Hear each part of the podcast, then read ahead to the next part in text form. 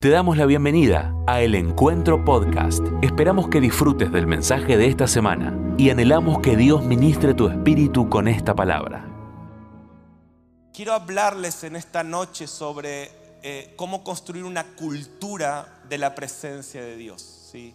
Cómo hacer para que esto que estamos eh, viviendo ahora es la presencia de Dios. Dios está siempre en todos lados, Él es omnipresente pero hay algo que en la Biblia se llama presencia manifiesta, que es cuando esa verdad de que Dios está se hace notar en una vida. Dice la palabra en Gálatas 5 que hay frutos cuando la presencia de Dios se manifiesta, los frutos del Espíritu. Dice que hay paz. ¿Cuántos sintieron paz en esta noche? Dice que hay gozo. Por eso es tan importante esto que cantábamos recién, que su presencia es nuestro hogar, que es como estar en casa. ¿Qué significa eso? Que vos sos quien sos en su presencia. ¿sí? Hay muchas voces que te quieren definir.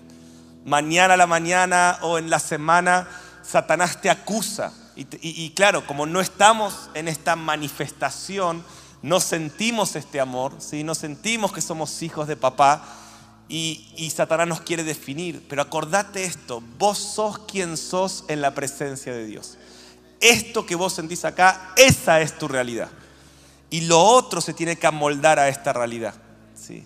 Y esta paz que vos sentís cuando la presencia de Dios se manifiesta, claro, Él se manifiesta en ámbitos como este, porque somos muchos los que lo estamos buscando.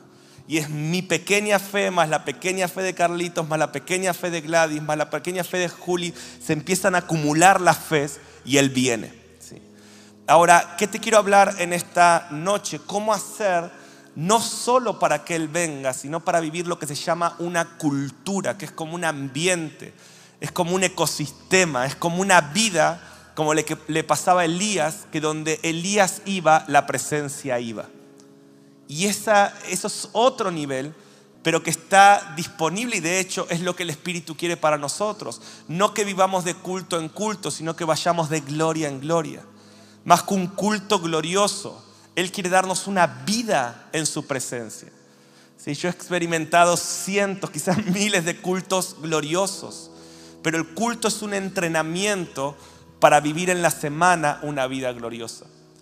Y hay tres dinámicas eh, para entender cuando estamos buscando la presencia manifiesta de Dios. Y todos entienden que una cosa es que Él está, pero otra cosa es que Él se manifiesta.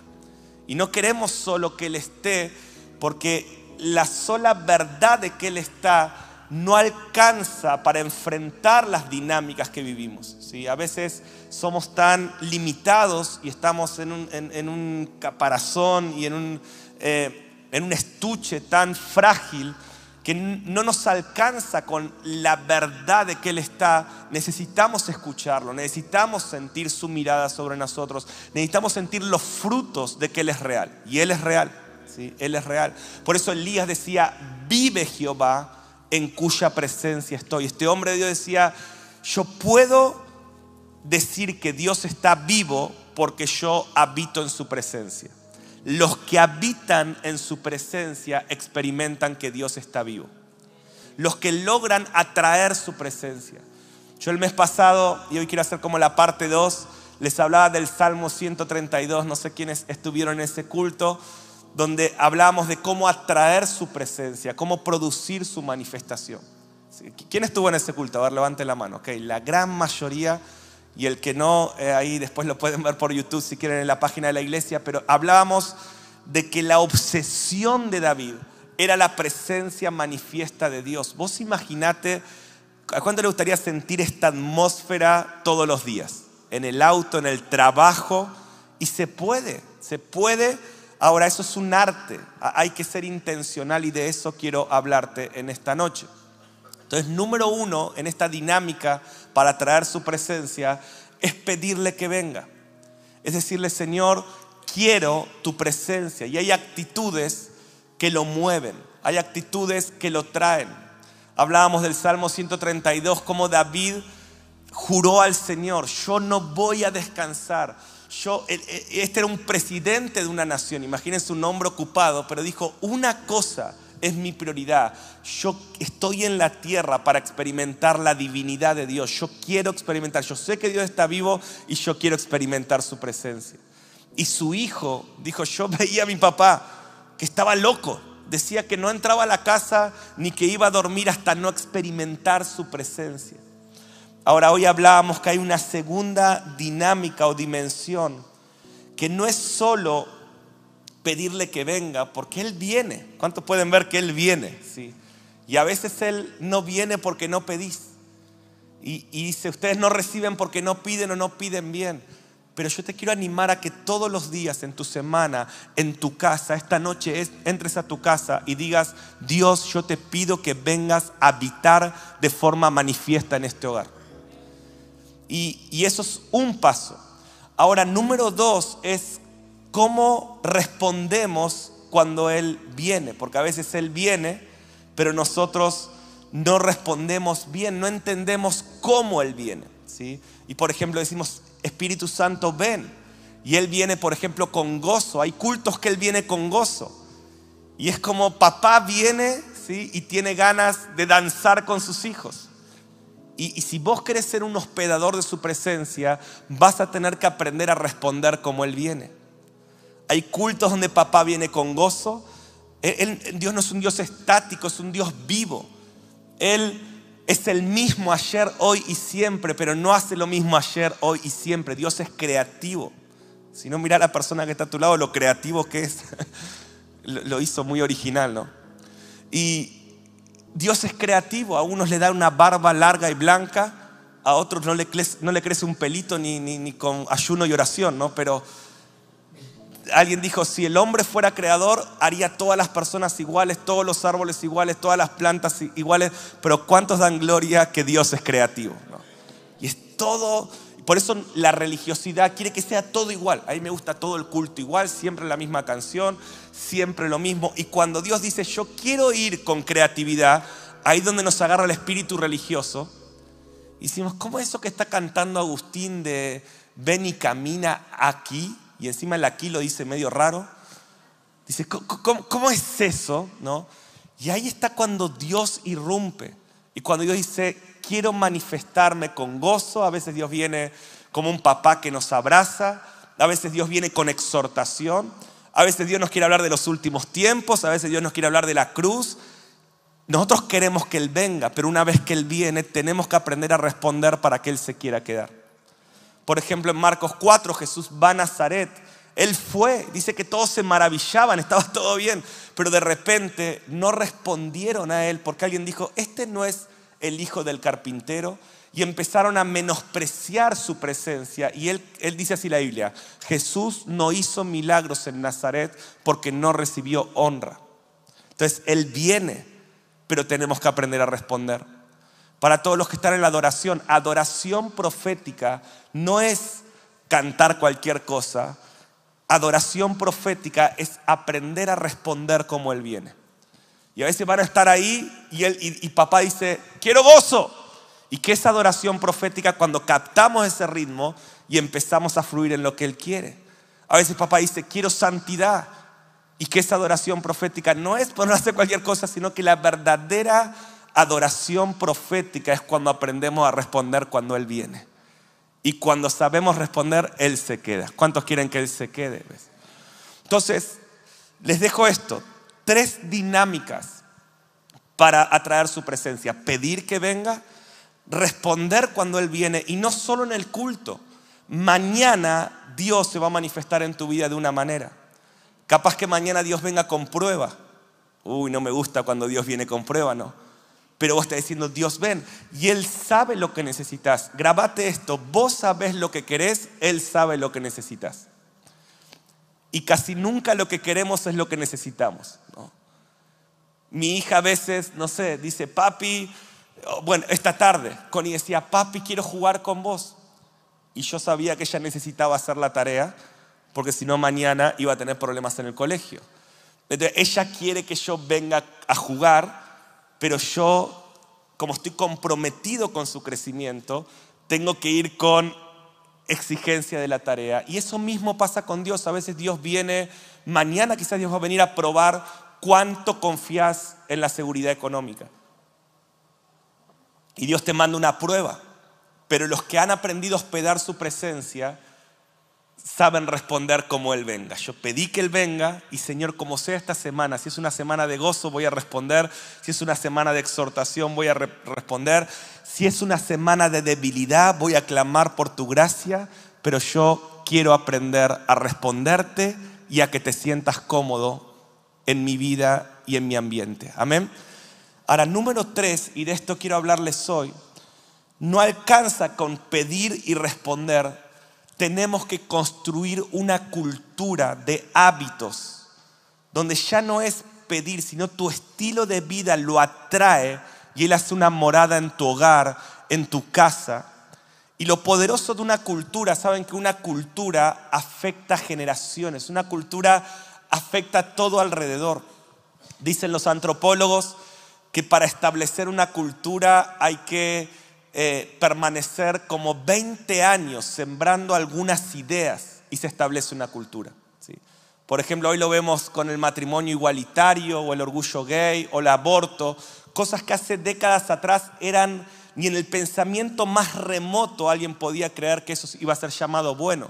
Pero hubo gente que permaneció sembrando pensamientos constantemente, sistemáticamente, y de repente eso se hace una cultura. ¿Y qué es una cultura? Es un ecosistema donde la gente que entra ahí ya es afectada por eso. Entonces hoy un adolescente, para ella es común lo que para nosotros hace años atrás era una locura, porque hay una cultura establecida. Y Satanás tiene personas que establecen cultura, pero el cielo también tiene personas que establecen cultura pero tenemos que permanecer 20 años sembrando quizás. Yo hoy decía que hoy yo estoy cosechando cosas que estuve 20 años sembrando y que por muchos años no vi, pero por haber sido constante, hoy puedo ver como muchas personas que entran en nuestro entorno ya son afectadas por esa cultura y lo que para nosotros era algo, o aún para nuestros pastores, era algo eh, no común. La libertad, por ejemplo, que hay hoy en la adoración, Hoy ya el que entra nuevita a la iglesia entra en esa cultura y ya se pone a adorar al Señor. Eh, hicimos un congreso, eh, eh, Facebook me recordó, a veces Facebook te recuerda cosas buenas, ¿no? Y, y vieron cuando te recuerda lo que pasó, bueno, a veces es una depresión, ¿no? También Facebook hoy me recordó una foto del 2012 y casi me deprimo. ¿sí? 2012, hace como 10 kilos atrás. Y, estábamos ahí con mi esposa, vimos la foto, borra eso, ¿sí? Facebook, te atamos en el nombre de Jesús, siempre recordando nuestro pasado para mal. Pero bueno, el otro día me recordó algo bueno que fue nuestro primer congreso adolescentes. Y yo nunca voy a olvidar cuando hicimos ese primer congreso hace, y, esto era creo que hace cinco años atrás. Y, y, me acuerdo que en ese congreso de adolescentes vinieron, llegaron como mil adolescentes. Y, y para mí era una locura aquello. Rafa había tenido esa idea, le dije, dale, hacelo. Pero lo más loco fue que llegaron los adolescentes. Yo lo único que le había dicho a Rafa es, hagamos un congreso de adolescentes, pero si lo vamos a hacer con misiones para que la cultura de misión se impregne en ellos, no para hacer otras cosas, no es que vamos a hacer talleres de hip hop, no es que vamos a hacer eh, otro tipo de cosas, porque Dios nos llamó a hacer eso. Ahora, lo más loco era que esos chicos llegaban y a los cinco minutos de estar acá, chicos que nunca habían adorado, ¿qué creen? Estaban con sus manos arriba en el altar adorando y llorando. Uno de sus líderes, me acuerdo, se acercó y me dijo, ese que está ahí en el altar adorando, era la primera sesión, dice, ese que está ahí me vuelve loco, es un demonio, dice. Mira al desgraciado, nunca lo vi adorar en su vida. Y ahora entra acá y míralo cómo está ahí, Dios, Yeshua, Maranata. ¿Saben qué es eso? Una cultura. Pasa con los niños. Cuando se establece una cultura, la gente entra y es afectada por esa cultura. Y esto es bíblico. Al mismo Saúl dice que estaba persiguiendo a David en un momento y David estaba con una compañía de profetas y Saúl dijo, vayan a buscar a David. Y cuando mandaba a la gente a ese ambiente, la gente entraba y se ponía a profetizar. Y en una Saúl endemoniado dijo, ¿qué están haciendo? Se va a buscar a David, entra a Ramá, la compañía de profetas, y apenas entra en el ambiente, Saúl, endemoniado y todo, comienza a profetizar. Porque la cultura afecta a las personas. Entonces, ¿qué te quiero enseñar en estos minutos? cómo establecer una cultura de su presencia que afecte tu familia, que afecte tus generaciones, que afecte tu economía, cómo crear un ecosistema de la presencia de Dios, donde la presencia de Dios es atraída no a un culto, sino a una vida y todo es afectado. ¿Cuántos quieren construir una cultura de su presencia? O sea, no solo queremos que vengas, no solo queremos responder cuando vienes, queremos construir una habitación en nuestra vida para que te quedes. ¿Cuántos me dicen amén a esto? Ahora, sobre todo en los tiempos que vivimos, necesitamos una cultura de su presencia. En Mateo 24, el Señor dice que los últimos tiempos, y estamos muy claramente en los últimos tiempos, todas las señales lo están anunciando, yo hoy contaba que acabo de venir de Israel y cuando uno va a Israel, yo fui dos veces este año, es impresionante como ven las profecías literalmente cumpliéndose. O sea, básicamente cosas que no se cumplieron en dos mil años se están cumpliendo en nuestra generación. Y literalmente en los últimos diez años se están cumpliendo profecías que no se vieron en dos mil años. Y hoy podría hablarles de muchas de esas, no es el tema de hoy, pero solo créeme lo que te digo, todo está anunciando que estamos en la temporada del regreso de Cristo. Y queremos que Él venga en nuestra temporada, porque estamos clamando, ven. Hoy, hoy contaba que a veces somos medios religiosos y decimos ven, pero no queremos que Él venga. ¿no? Es como que yo le diga a Mateito, Mateito, vení. Y Mateito está ahí con los brazos cruzados. ¿no? Y yo le digo, Mateito, vení. Vení, Mateo. Mateo está, ¿qué hago? ¿Voy, no voy? En serio, vení, Mateo, quiero que vengas. Quiero que vengas. Hasta que lo convencí, ¿no? Te quiero dar un abrazo. Te amo mucho. Sos tremendo. Gracias por el ejemplo. Si no venías, predicaba una herejía, así que puedes volver. Pero ¿cuántas veces, a ver, escucha lo que te digo, cuántas veces decimos Jesús ven? O sea, cuando decimos Jesús ven, ¿queremos que venga o estamos diciendo religiosamente ven? y total sé que no va a venir. Pues yo a veces digo, Jesús, yo quiero que Jesús venga en mi generación. Todas las señales lo anuncian. Yo creo que voy a ver a, Jesús en mi generación en los próximos años volver a la tierra. ¿Por qué? Simplemente por esto. Yo cuando digo ven, quiero que Él venga. Y Él dijo, yo vuelvo pronto. Y hoy estamos dos mil años más pronto que eso. Yo no sé vos, Dios está levantando el clamor maranata en el mundo entero. El espíritu y la esposa están diciendo, ven como nunca antes. Acabo de venir de España, España. Yo fui a predicar cuatro veces a España. Las primeras tres fue una depresión, o sea, súper árido todo, poca gente, religiosidad. Este año fui, mil personas en un congreso, un mes antes tuvieron que cerrar la inscripción, ahora están haciendo uno para el año que viene para cuatro mil personas.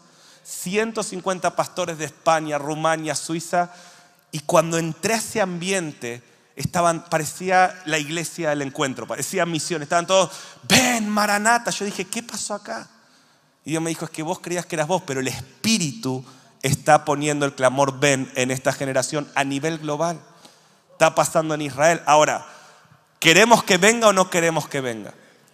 Entonces, si vos realmente crees que Él va a venir en esta generación, Dice ahí Mateo 24, verso 37, mas como en los días de Noé, así será la venida del Hijo de Dios. O sea, va a ser como en los días de Noé, ahora lo vamos a leer. Y lo que toda la narrativa bíblica dice, que esos días, si estamos en la generación del regreso de Cristo, estamos en una generación gloriosa, pero a la vez estamos por entrar en las dinámicas más difíciles de la historia. Y yo los amo demasiado como pastor para no guiar estas ovejitas al precipicio y decir, estamos por entrar en una guerra por nuestra fe. Miren solo en la Biblia rápido cómo lo dice Pablo a los tesalonicenses, segunda tesalonicenses 2, verso 1 al 4. Vamos a ponerlo ahí y vamos a leerlo juntos. Dice, pero con respecto a la venida de nuestro Señor Jesucristo y nuestra reunión con Él. Pueden ver, dice, la venida del Señor y acá también aparece el arrebatamiento. Con respecto a la venida del Señor y nuestra reunión con Él, os rogamos, hermanos, verso 3, que no os dejéis mover fácilmente de vuestro modo de pensar, ni os conturbéis, dice, ni por espíritu, ni por palabra, ni por carta ni por videitos de YouTube, ni por novelas, ni por humanismo, ni por gente que va a decir esas cosas no son para nuestra generación. Dice, no se dejen mover en el sentido que el día del Señor está cerca. Verso 3. Ok, no, 3. Nadie os engañe en ninguna manera, porque no vendrá, ¿qué no vendrá? la venida del Señor y nuestra reunión con Él no vendrá, la Biblia es muy clara en esto, dice, no vendrá sin que antes venga una apostasía. ¿Qué es la apostasía? Una gran cantidad de cristianos perdiendo su fe por la presión, por la tentación, por el sistema, por el humanismo, por las dinámicas que hoy estamos viendo, por pandemias. Dice, antes del día del Señor, serán como los días de Noé y, esa venida del Señor no vendrá sin que antes pasen dos cosas, venga la apostasía y se manifieste este líder mundial llamado el anticristo. Muchos nos decían, no, pero cuando eso pase la iglesia no va a estar. La Biblia es muy clara, los cuatro versículos que hablan de esto explícitamente dicen, no se dejen engañar, esto no pasará sin que antes vengan estas dinámicas. Y claro, nos han metido tanto esta idea que no es bíblica de que no vamos a estar cuando esto pase, ¿sí? que claro, por eso va a haber una gran apostasía. Porque cuando aparezca el anticristo vamos a decir, no, si nosotros no íbamos a estar cuando Él venga. Y hoy ya el espíritu del anticristo está creciendo tanto. Y una de las cosas que va a hacer el anticristo es unir religiones, va a decir, venga, siéntense todos en la misma mesa, va a traer confusión. Y claro, como la iglesia cree que no lo va a enfrentar, no lo va a reconocer, y por eso la palabra dice, va a haber una gran apostasía. Ahora, no es que te quiero traer miedo, es que te quiero traer sobriedad. Y te quiero decir en esta noche que si no construís una verdadera cultura de la presencia de Dios, no vas a poder estar en pie en lo que viene. Porque la palabra de Dios es verdad. Yo los amo demasiado para no predicarles la palabra de Dios. Lo que viene es una gran apostasía, lo que viene es un ataque y ya está pasando, ya está pasando en gran parte. Mateo 25 dice que la mitad de la iglesia va a perder su fe. La mitad de la iglesia tendrá nombre de cristiano, pero no tendrá el verdadero aceite en su interior. Pero la otra mitad va a estar llena de aceite y vos vas a ser de esa mitad que persevera hasta el fin. Porque en esta iglesia tenés pastores que no te quieren decir lo que querés escuchar, sino lo que tu espíritu necesita para ser vencedor hasta el final. Y lo que dice la palabra. No te estoy hablando mi teoría. Dice, la venida del Señor no vendrá sin que antes venga esta gran confusión. Muchos serán confundidos. Ahora vengo a darte herramientas para que vos no seas confundido, tus hijos no sean confundidos y tus generaciones no sean confundidas. Y, vamos ahora a Jesús, Mateo 24, 37 al 39. Esta es la parte amarga del mensaje, ¿no? Todos nos gusta la dulce. Y hay cosas muy dulces y muy gloriosas que van a pasar en la temporada del regreso de Cristo. Pero también hay cosas muy amargas. Y, y la iglesia madura come el cordero completo, ¿no? Lo dulce y lo amargo, dice la palabra. Muy bien. Mateo 24, 37 dice, mas como en los días de Noé, así será la venida del Señor. Porque como en los días antes del diluvio estaban comiendo y bebiendo y casándose y dándose en casamiento, hasta el día en que Noé entró en el arca y no entendieron hasta que vino el diluvio. ¿Sí? Hay mucha gente que no entiende lo que estamos hablando pero como yo siempre digo, las profecías bíblicas y el regreso de Cristo no se votan en la ONU. Dios no le tiene que pedir permiso a nadie para hacer su voluntad. Y hay gente que dice, a Mariano, a mí no me va tanto esto del regreso de Cristo. Yo lamento si no te va, Jesús va a volver igual. Dice, hasta que eso pasó, no lo entendieron. Pero en el nombre de Jesús yo declaro que Dios abre tu entendimiento y nuestro entendimiento y Dios te va a usar porque es una urgencia abrir el entendimiento de muchos en esta hora. Dice, no entendieron hasta que vino el diluvio, se lo llevó a todos. Así también será la venida del Hijo del Hombre. Hebreos 11:7. Escuchen, dice, por la fe Noé, cuando fue advertido por Dios acerca de las cosas que aún no se veían, ¿qué hizo Noé cuando estaba en un culto como este y Dios le empezó a advertir de las cosas que todavía no estaban pasando, pero que la Biblia dice que iban a pasar? Dice, cuando Noé empezó a ver esta realidad, dice, con temor preparó el arca en que su casa se salvase. Yo creo que estamos en los días de Noé, pero necesitamos ver a los Noé de estos días. Yo creo que estamos en los días de Noé, pero necesitamos cristianos, no pastores, cristianos. Cada hijo de Dios que diga yo quiero preparar una cultura. No es un arca, no es, no es un lugar cerrado, no es, ya no es un arca, ahora es una cultura del reino de Dios, de la presencia de Dios, que afecte tus generaciones para que tu casa se salve, tus generaciones se salven y como está escrito, miles de personas también se salven. Pero necesitamos a los Noé de estos días. ¿Cuántos Noé hay en este lugar? Espíritu de Noé, ¿sí? Hay como tres nada más. Bueno, ¿cuántos Noé hay en este lugar? Ahora sí está fluyendo. Entonces, amén, ¿se entiende lo que digo? Dice, cuando Noé empezó a entender, ¿sí? porque a veces creemos que hablar de, las profecías, yo siempre les digo, un 26% de la Biblia habla de los últimos tiempos. Cuando hablamos de estas cosas creemos, bueno, Marino, estás hablando de allá y hoy estamos acá. No, no, no, no. Hablar de allá es hablar de acá. Juan decía, el anticristo viene, pero ahora ya está entre ustedes, ya hay muchos anticristos. Decía, el espíritu del anticristo viene, pero ahora está entre ustedes. Entonces, tenemos que construir cultura para esta generación. Y en esta última parte del mensaje, a mí me apasiona esto de construir cultura, porque por la gracia de Dios ha sido mi llamado en estos años. ¿Qué, es construir cultura? La palabra cultura, ahí les dejo una fórmula, viene de, dos palabras, cultivo y culto. ¿sí? O sea, y, le pongo una palabra más que es constante. Présteme atención que esto es muy importante. Aquello que cultivamos constantemente termina estableciéndose como una cultura. ¿Sí? O sea, los hábitos. Por ejemplo, quizás la cultura de tu casa sea, no sé, ver mucha televisión. Lo que constantemente cultivamos se hace una cultura. Entonces, capaz que nacen tus hijos y para ellos ya es común ver televisión. ¿Se entiende? Es un simple ejemplo, pero hablamos de una cultura de trabajo, ¿no? O sea, ¿qué es una cultura de trabajo? Gente que constantemente genera una vida de trabajo, entonces cuando vienen las generaciones ya entran en ese ecosistema. Ahora, vayamos a algo más profundo. Cuando hoy hablaba del, del LGTB, por ejemplo, gente que empezó a cultivar ideas, ¿sí? Los niños pueden elegir si son nenes o nenas, cómo se perciban, ¿no? Esto, y esto que era una locura, gente constantemente empezó a sembrarlo, empezó a sembrarlo.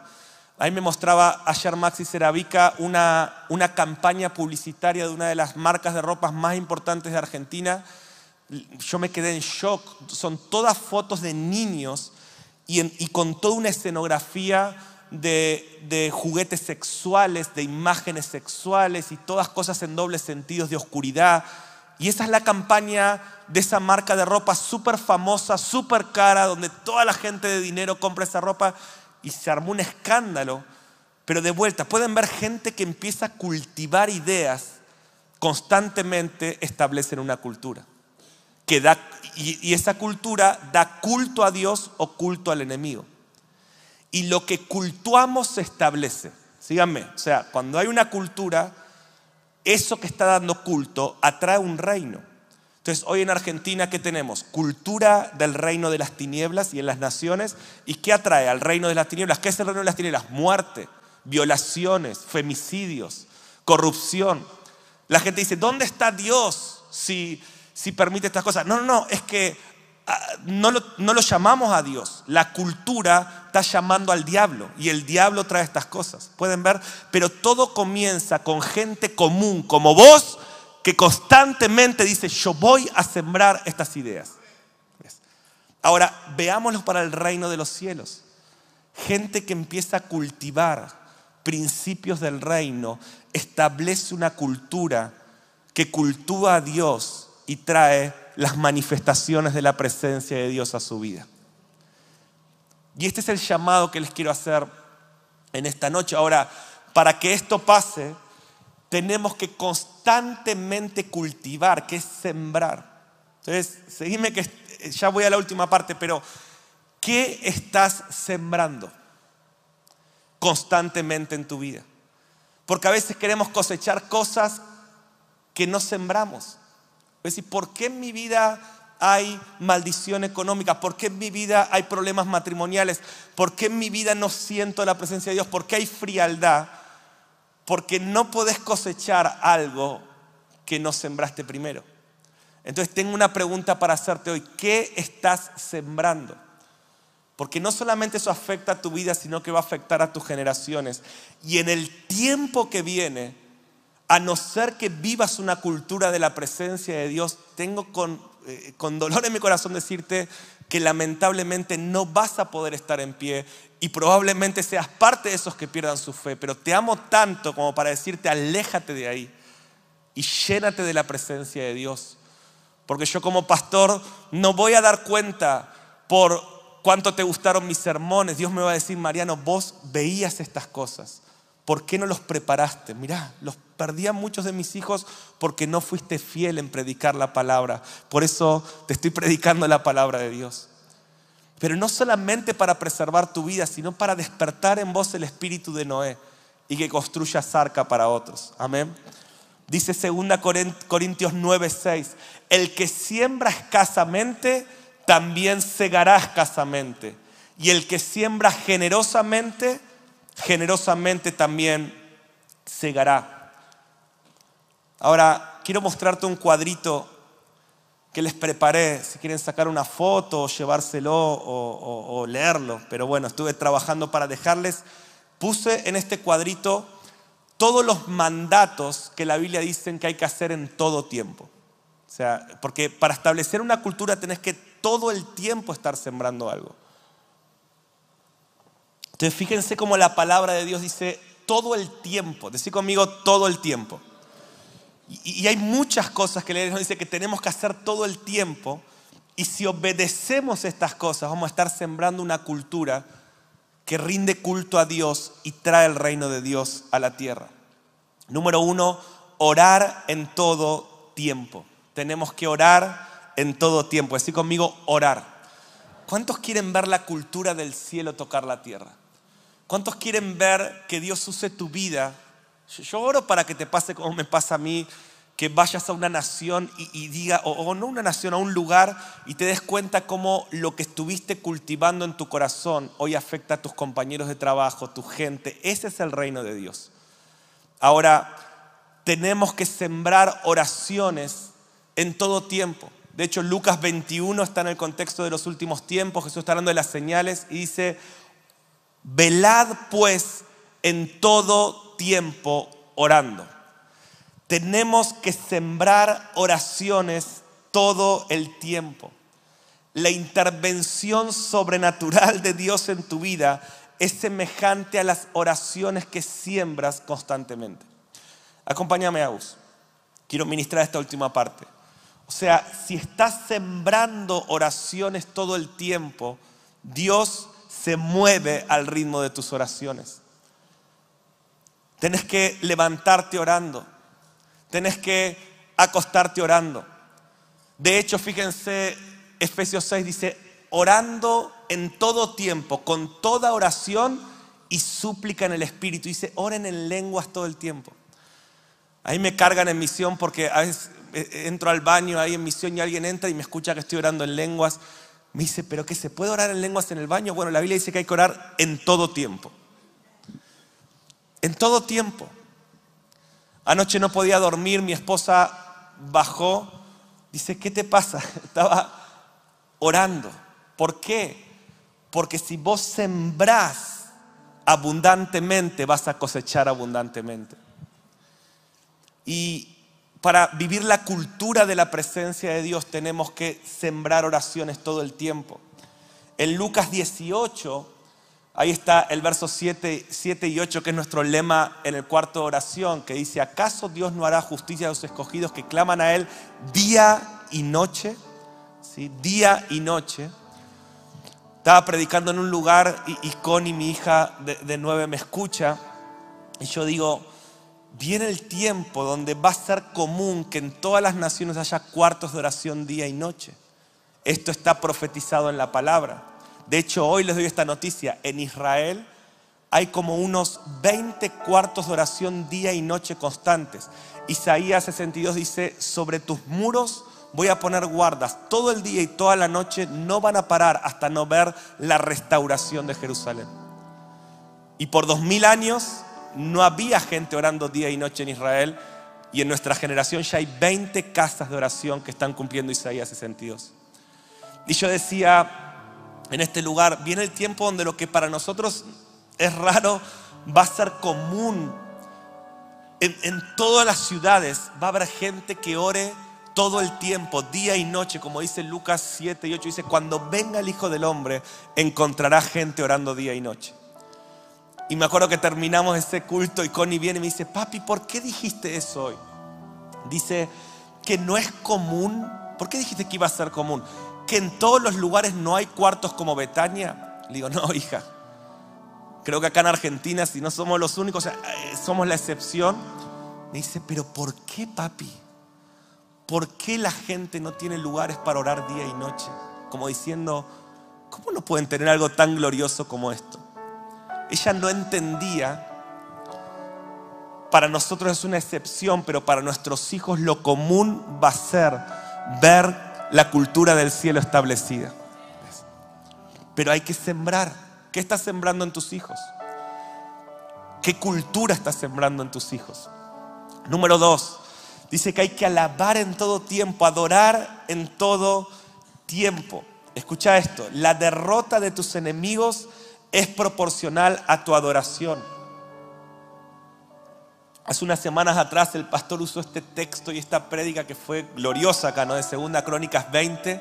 Me acuerdo que terminamos todos danzando. ¿Se acuerdan cuando Josafat dijo, alaben al Señor y mientras ellos alababan, los enemigos se confundían?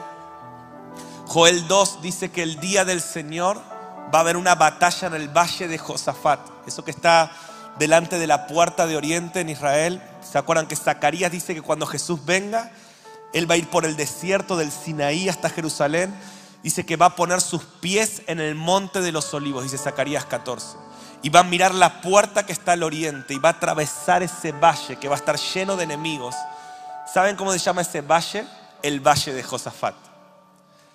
¿Por qué? Porque es el lugar donde los moabitas y los amonitas venían a atacar Jerusalén. ¿Y qué dijo Josafat? Alaben al Señor y mientras alababan, los que venían a atacar Jerusalén se mataron entre ellos.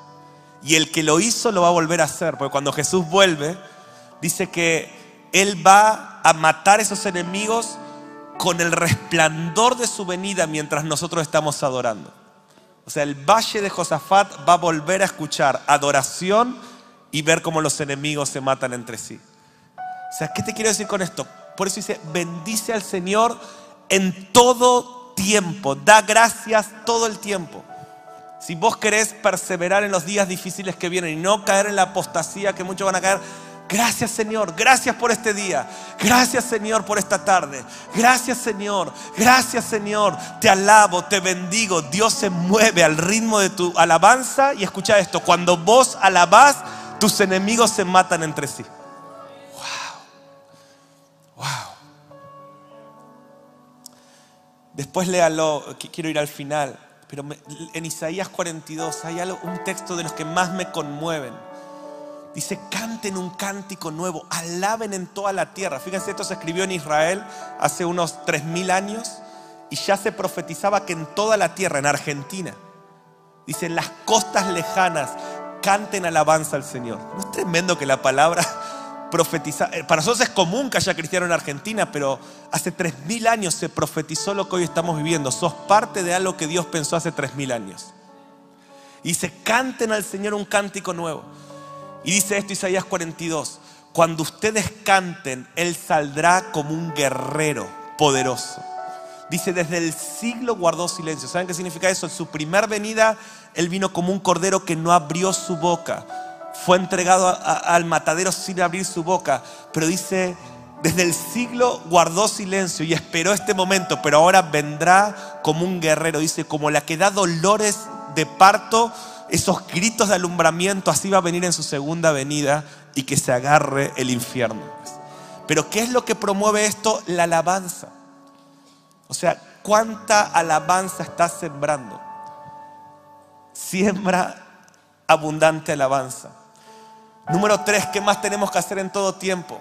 Deleitarse en su palabra. Dice que en la ley de Jehová nos vamos a deleitar en todo tiempo.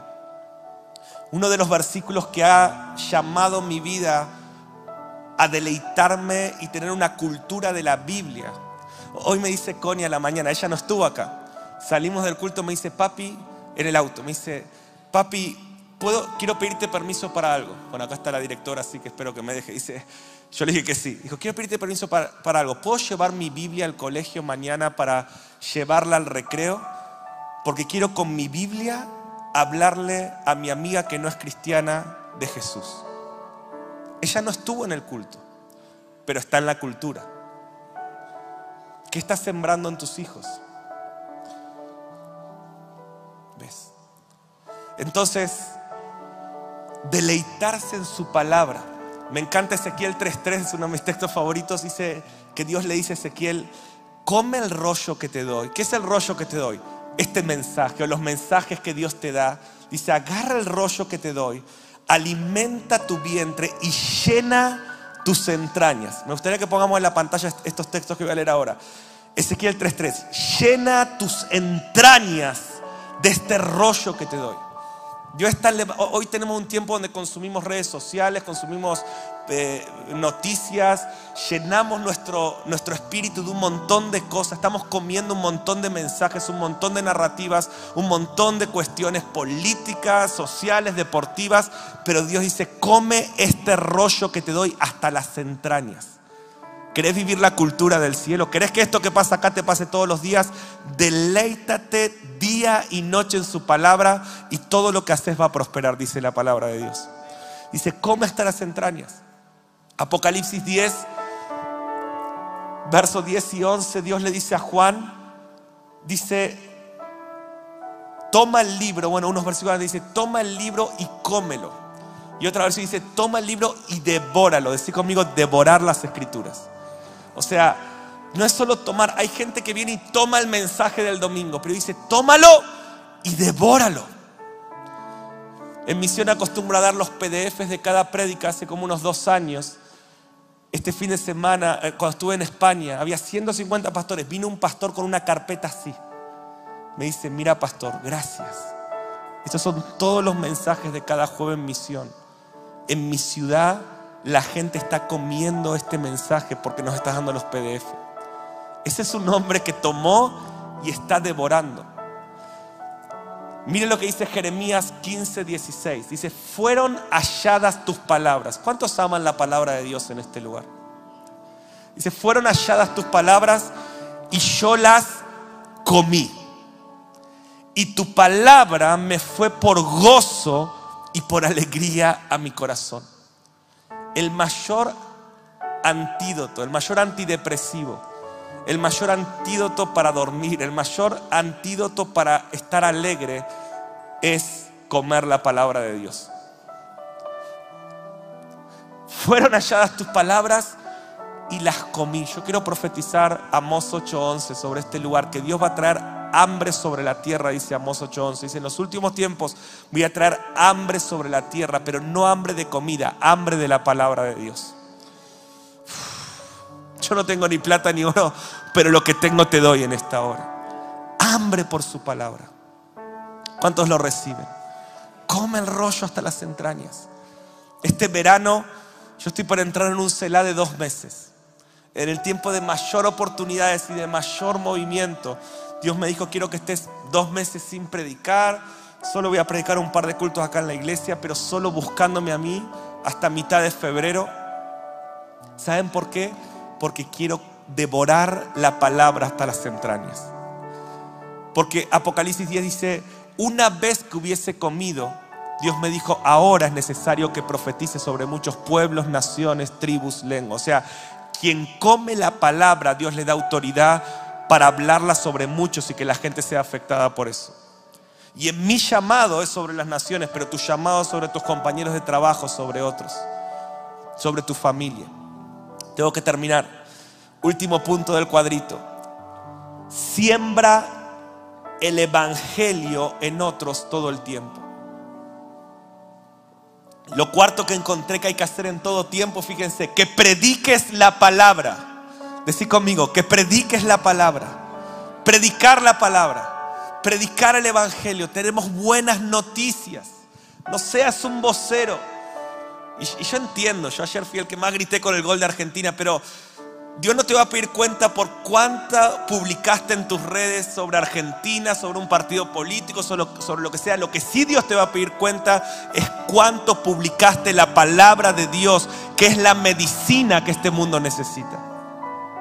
Siembra abundantemente la palabra a tiempo y fuera de tiempo.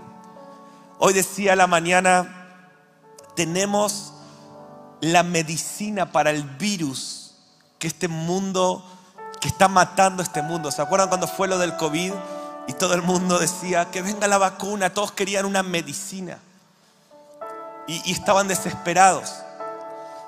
Pero hay un virus peor que el COVID y que cualquier enfermedad, que es el pecado, que es la maldición. Dios te dio la medicina que va a evitar que tus compañeros de trabajo, que tus familiares se vayan una eternidad sin Jesús pero hay que sembrar. Y, no es simplemente, a veces, no sé, le predicamos a alguien y esa persona no aceptó al Señor y nos frustramos. No, sembrar, cultivar, mantenerte constantemente cultivando todo el tiempo, todo el tiempo, todo el tiempo. Y el que siembra abundantemente, cosechará abundantemente. Yo te quiero desafiar esta semana, si vos querés atraer la presencia de Dios a tu vida, a tus hijos, a tu familia, te quiero animar a tiempo y fuera de tiempo. Predicale a todos. Y quizás ya le predicaste a alguien y no hubo respuesta. Seguí sembrando, sembrá, sembrá, sembrá abundantemente. Hablale a tus compañeros del colegio, hablale a tus compañeros de trabajo, hablale a tus vecinos, hablale al que te viene a traer la pizza, hablale a todos. Y vas a cosechar. Yo les quiero dar mi testimonio. Tengo 41 años y estoy en un tiempo de cosechar abundantemente. He pasado 20 años sembrando mensajes y cosas que no, no veía, por muchos años no vi fruto. Pero de repente en, una, en un momento Dios te dice cosecha en todas las áreas. Como que yo digo, Señor, esperaba estas cosas a los 60, pero se cumple la palabra de Dios. El que siembra abundantemente va a cosechar abundantemente. Dios no tiene favoritos. Dios no hace excepción de personas, pero hay gente que cultiva hábitos de la presencia de Dios en todo tiempo y el que siembra cosecha. Y el que busca primeramente el reino de Dios, todas las cosas le son añadidas. Y quiero profetizar esto sobre tu vida. Termino con esto. Yo quiero animarte, quiero orar por aquellos que van a empezar a sembrar para sus generaciones? ¿Qué le estás dejando? Aún los solteros que están acá, ¿qué le vas a dejar a tus generaciones? Esta es la segunda parte de cuando hablé del Salmo 132. Salomón dijo, mi papá no dormía. Era, imagínate, David era el rey de Israel por 40 años. Y Salomón no dice, papá no dormía pensando en sus discursos políticos o en cómo hacer política o cómo ordenar. El, era el presidente, no sé si me estás escuchando, el rey de un reino donde había millones de personas. Y David y su hijo dijo, yo escuché a mi papá que decía, yo no voy a dar descanso a mis ojos, ni voy a entrar en mi casa hasta que no construya un lugar de morada para la presencia de Dios. ¿Qué es lo que tus hijos ven de vos? ¿Qué es lo que mis hijos ven de mí? ¿Cuál es el arca que estás preparando en estos días, sabiendo lo que viene? Hoy salimos de la iglesia, mi esposa me decía, me vino un peso de temor de Dios con la palabra de esta mañana, por mi familia, por, mis, por tanta gente. Porque cuando Dios te advierte de lo que viene y vos, Dios te mete en esta conversación, realmente o construís cerca, o también dice la palabra en Ezequiel 3, que cuando Dios te muestra lo que viene y vos no respondés, Dios te va a demandar a vos esa responsabilidad. Ese es el Evangelio. Entonces, yo quiero animarte a esto, que vos puedas decir, heme aquí, Señor. Heme aquí, Señor. No sé cómo voy a hacer, pero quiero empezar a partir de hoy a cultivar todas estas cosas. Yo hoy bendecía a mi papá y a mi mamá que estaba esta mañana, porque si no fuera porque este hombre ya hace, ¿cuánto? ¿Cuánto te entraste al Señor? Hace, hace 42 años, este ferviente católico le dijo a Dios, heme aquí, Señor. Me gusta la palabra heme aquí en la Biblia, es la palabra gineni. ¿Saben qué significa entrega radical, disposición radical? Que es cuando ustedes van a ver que Abraham dijo gineni. Isaías 6 dijo, envíame a mí, heme aquí. María, cuando el ángel le dice, vas a tener, vas a ser madre del Mesías, ella dijo, gineni, entrega radical. No dijo, bueno, Señor, ok, buenísimo, dale. No dijo, 100%. 200% Gineni. Moisés dijo, Gineni, heme aquí. Jesús dijo Gineni. Yo honro a mi papá porque él dijo Gineni hace 42 años. Pegó, tiró las mesas de la religión en su vida, hasta sus padres naturales prácticamente lo, lo echaron de su casa en ese momento, pero él dijo, heme aquí Señor yo voy a establecer una cultura para mis generaciones. Yo estoy acá porque un hombre dijo Gineni, si no yo sería, no sé, católico, no sé dónde estaría o qué estaría haciendo en mi vida. La recompensa que papá va a tener, e, él tiene un ministerio tremendo y ha sembrado mucho, pero aún el fruto que él va a heredar de sus hijos, cuando él llega al cielo y, y Dios lo lleva a un lugar y le diga, mira, estas son todas las naciones que Mariano afectó por tu Gineni.